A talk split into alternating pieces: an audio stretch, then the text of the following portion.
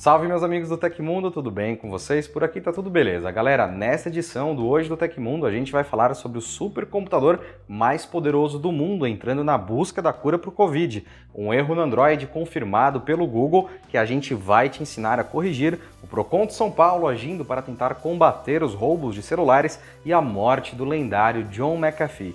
Deixa um like preventivo aí para não esquecer depois e bora para as notícias.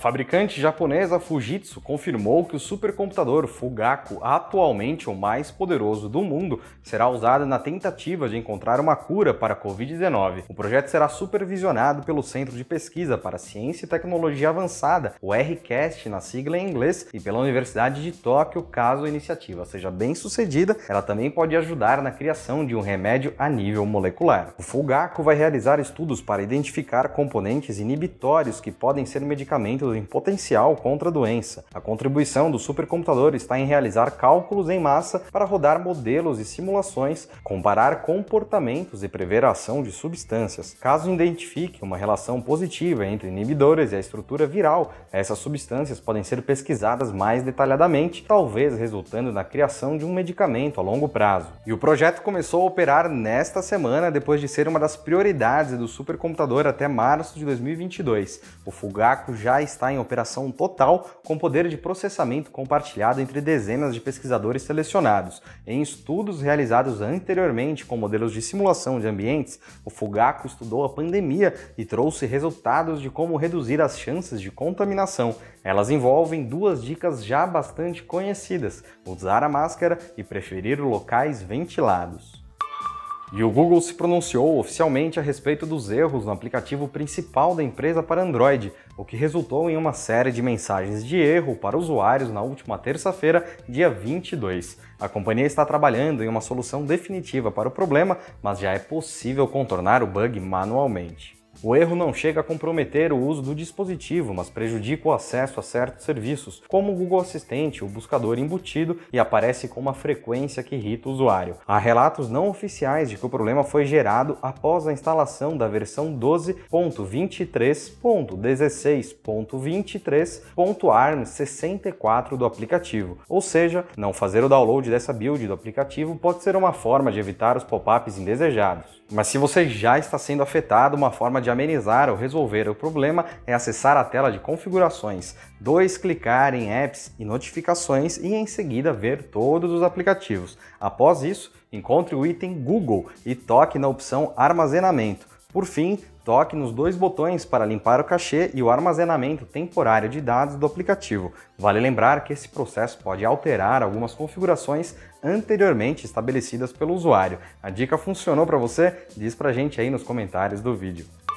E uma notícia triste para o dia de hoje. O lendário John McAfee, o maluco beleza, criador de um dos antivírus mais conhecidos da história, foi encontrado morto na prisão Bryans 2 em Barcelona, na Espanha. Segundo o El País, John McAfee foi encontrado morto esta tarde em sua cela e as autoridades estão investigando e tudo aponta para um suicídio. McAfee aguardava extradição para os Estados Unidos depois de ser detido pela Polícia Nacional no aeroporto de El Prat. De acordo com El País, os profissionais de vigilância da prisão que o encontraram morto na cela e os serviços médicos da prisão intervieram para realizar manobras de reanimação, mas eles não puderam salvar a sua vida. O polêmico fundador do antivírus foi preso em 3 de outubro de 2020 e nos deixa hoje, aos 75 anos. Press F ao camarada John McAfee.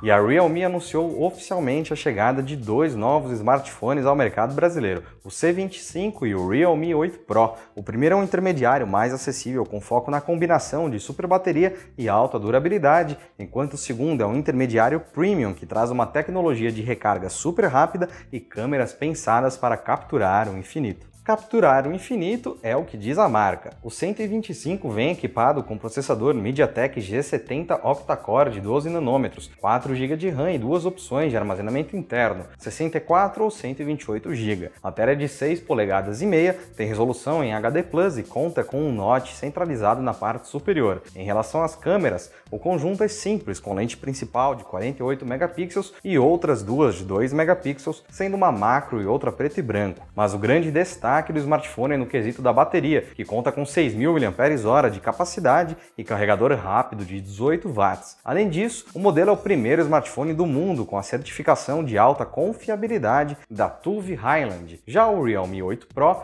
traz o processador octa-core Snapdragon 720G, 8 GB de RAM e 128 GB de armazenamento. A tela Super AMOLED tem 6,4 polegadas, resolução Full HD Plus e um furo pequeno para a câmera frontal de 16 megapixels. Na traseira, o sensor principal de 108 megapixels é acompanhado por outros três, que são um grande angular de 8 megapixels, um macro de 2 MP e um preto e branco também de 2 MP. A bateria tem 4.500 mAh e o aparelho vem acompanhado pelo sistema Super Dart de recarga rápida com suporte à potência de 50 watts, por mais que o carregador na caixa seja de 65 watts. O C25 estará em pré-venda entre os dias 23 de junho a 1 de julho por R$ 1.200. Após a data, o celular será vendido por R$ 1.600. Por sua vez, o Realme 8 Pro está disponível na Americana, Submarino e Shoptime por R$ 2.100 até o dia 28 de junho e depois passa para o valor cheio de R$ 2.600. Quem quiser ver o Realme 8 Pro e saber mais detalhes sobre ele, pode conferir o nosso vídeo que já está no ar. O link está na descrição do episódio de hoje.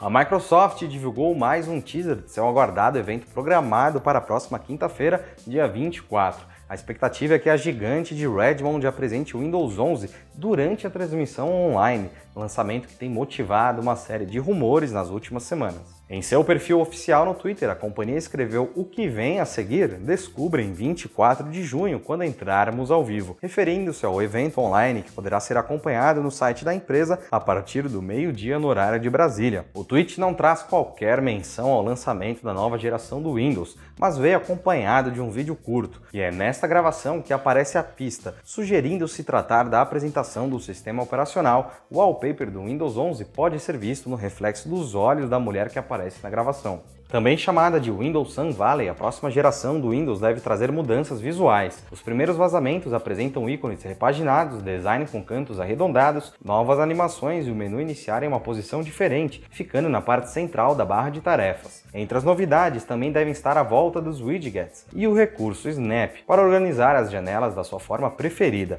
Nós com certeza vamos trazer todas as novidades sobre o Windows 11 aqui no canal do Tecmundo no YouTube. Então clique agora no botão para se inscrever, depois clique no sininho do lado e escolha a opção todas para ser avisado assim que os nossos vídeos forem pro ar. E após uma onda de assaltos na cidade de São Paulo, o Procon convocou as empresas Apple, Motorola, Samsung, Claro, TIM e Vivo para discutir os mecanismos de segurança disponibilizados ao cliente em caso de roubo do celular. Também foram chamados representantes do Facebook, Instagram, WhatsApp, Google e Febraban. A reunião entre a entidade e as empresas aconteceu na manhã da quarta-feira, dia 23. Segundo Fernando Capês, diretor executivo do Procon São Paulo, a entidade quer saber qual o grau de confiabilidade dos sistemas de segurança e proteção das operadoras, plataformas e bancos, já que muitas fraudes estão sendo praticadas. De acordo com ele, a expectativa é que as empresas construam propostas de solução em conjunto e é essencial que essas empresas ofereçam um acesso eficaz para que as pessoas que tiverem seus celulares furtados ou roubados sejam atendidas imediatamente. No início do mês, o Procon já havia solicitado que as fabricantes explicassem todas as informações relacionadas à segurança do dispositivo, e a quadrilha que motivou essa movimentação toda rouba celulares com o objetivo de acessar aplicativos de bancos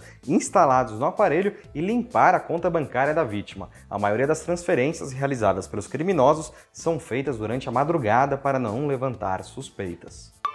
E aconteceu na história da tecnologia. Em 23 de junho de 1868, foi patenteada a Scholz-Glidden Tapewriter. Foi a primeira máquina de escrever a fazer sucesso prático e comercial. O ponto mais importante dessa patente, no entanto, é o uso do padrão QWERTY no teclado, que ainda é o esquema de organização mais popular para dispositivos de digitação até hoje. E chegou ao fim o Hoje no Tecmundo da quarta-feira. Ficou com alguma dúvida? Todos os links das notícias que a gente deu aqui estão na descrição desse episódio. Eu sou o Felipe Paião e amanhã tem mais. Você pode me encontrar lá no Twitter pelo arroba Felipe Paião. Eu espero que vocês continuem seguindo as recomendações da Organização Mundial da Saúde. Um abração e até amanhã.